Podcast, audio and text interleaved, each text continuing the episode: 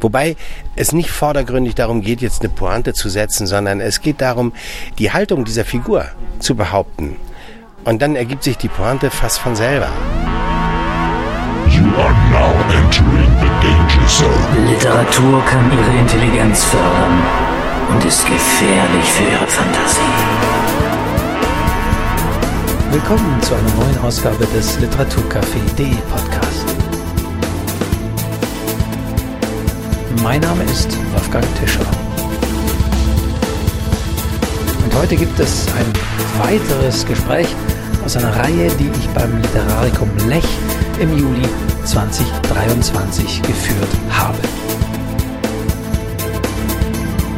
Stolz und Vorurteil von Jane Austen stand ja im Mittelpunkt dieses Literaturfestivals in Vorarlberg in Österreich. Und der Schauspieler Thomas Saarbacher, den man da dann auch im Fernsehen kennt, hatte wieder die Aufgabe, aus diesem Werk zu lesen. Im letzten Jahr war das relativ einfach, denn mit Bartleby, der Schreiber von Herman Melville, war das Werk nicht sehr lang. Man konnte es tatsächlich an einem Vormittag in etwa ein, dreiviertel Stunden gut lesen und alle waren auf dem gleichen Stand, um dann Veranstaltungen über diesen Text zu diskutieren oder Diskussionen dazu zu verfolgen.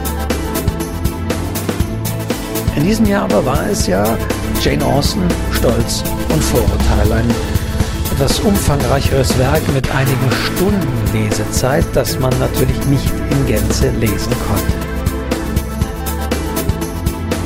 So war eine komprimierte Lesefassung angekündigt und ich war schon sehr gespannt, wie man es denn schafft und welche Stellen man auswählt, um sie an einem Vormittag in anderthalb Stunden zu lesen.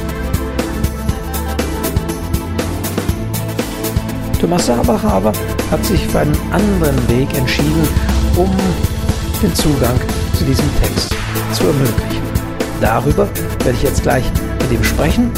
Zuvor aber noch wie immer der Hinweis, abonnieren Sie diesen Podcast beim Podcast-Portal Ihrer Wahl, dann bekommen Sie auch automatisch alle weiteren Folgen, zum Beispiel demnächst mit dem Literaturkritiker Dennis Scheck, der Übersetzerin Andrea Ott oder dem Lyriker und ehemaligen Hansa-Verleger Michael Krüger.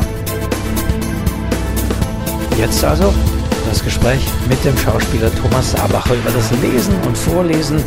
Aber zunächst einmal habe ich natürlich in meiner ersten Frage die Verwunderung ausgedrückt, dass es eben nicht eine komprimierte Lesefassung war, die am ersten Tag des Literarikums in Lech zu hören war. Nein, weil ich mich dann entschieden habe, doch einfach den Anfang zu lesen. Und zwar aus dem Grund, weil mir klar wurde, dass ich damit am ehesten den sprachlichen Entfaltungsmöglichkeiten gerecht werde. Also mir ging es da dann in erster Linie äh, oder je länger, je mehr darum, dem, dem Text zur Geltung zu verhelfen, weil ich festgestellt habe, dass auf der Handlungsebene so viel einerseits gar nicht passiert, dass man jetzt sagen könnte, man geht von einem Höhepunkt zum nächsten und versucht es dann mit Überleitungen irgendwie miteinander zu verbinden, sondern die eigentlichen Sensationen geschehen im sehr kleinen Bereich der zwischenmenschlichen Begegnungen und dann wird plötzlich alles wichtig und dann steht man wieder vor dem gleichen Problem, dass man den ganzen Roman vor sich hat.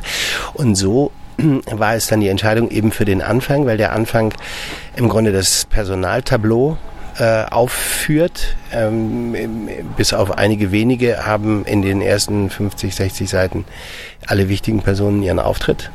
Und es kommen eben auch schon ähm, äh, Geschichten in Bewegung, äh, von denen man dann absehen kann, wie es dann weitergehen wird oder worauf es hinauslaufen soll. Und man hat aber äh, sehr gut Zeit in dieser ungekürzten Version dann ähm, tatsächlich die, die Dialogführung, das, was Jane Austen meisterhaft beherrscht, in der Dialogführung ihre Figuren zu zeichnen und, ähm, und auch dieses soziale Gefüge, die Klassenzugehörigkeit und all das zu, zu bemerken und auch ihre sprachliche Ironie, mit der sie ihre Figuren äh, betrachtet. Also sie sie, sie hat ja auch eine Erzählfunkfigur installiert oder eine Erzählinstanz installiert, die schon sehr deutlich über das Personal befindet, wenn man nicht sogar äh, so weit gehen will, zu sagen, urteilt.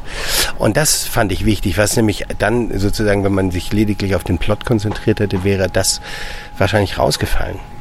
Und das war mir wichtig, damit dem Text eigentlich mehr dienen zu können, als wenn ich jetzt äh, versucht hätte, irgendwie ganz spannende Geschichten zu erzählen. Wir haben ja auch hier eine viel dynamischere, dialogorientiertere Erzählweise als beim Bartleby, um es mal zu vergleichen. Da ist natürlich ein prägender Satz. Macht das als Schauspieler eigentlich auch mehr Spaß, noch mehr Figuren sprechen und auftreten zu lassen? Ich würde da nicht werten äh, in mehr oder weniger. Es ist anders und schlussendlich, um die Frage zu beantworten, es macht genauso viel Spaß, äh, weil es anders ist, weil die, weil die, die meine Leidenschaft ist eben vor allem die, beim Lesen mich jeweils den Gegebenheiten äh, auszuliefern und äh, und da gestalten Zugriff zu bekommen. Und das ist äh, hat ja meistens was mit einem Lerneffekt zu tun. Also eben Jane Austen beispielsweise habe ich vorher nie in der Hand gehabt und habe mich damit erst beschäftigt als äh, Nikolaus Steiner mich gefragt hat ob ich das machen würde und brauchte auch beim ersten Lesen erstmal 80 Seiten bis ich merkte aha da liegt der Reiz drin. Weil er sagt immer, was soll mir das? Es interessiert mich nicht, ob die den kriegt oder nicht. Nicht so. Und dann merkte ich, aber nee, der ganze Kosmos dreht sich jetzt nur darum. Und dann wird es plötzlich, in, in diesem System wird es plötzlich spannend.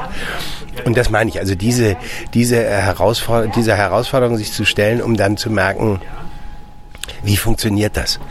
Ne? Weil natürlich funktioniert es komplett anders als, als meinetwegen der Bartleby oder als wir vor, vor, vor äh, voriges Jahr dann noch äh, Simplicissimus gemacht haben, das ist wieder eine andere, ein anderes Genre und wieder eine andere äh, Auseinandersetzung. Aber genau in dem sich immer bewegen zu müssen und auch beweglich bleiben zu müssen und zu können, das ist der große Reiz. Also insofern macht es genauso viel Spaß.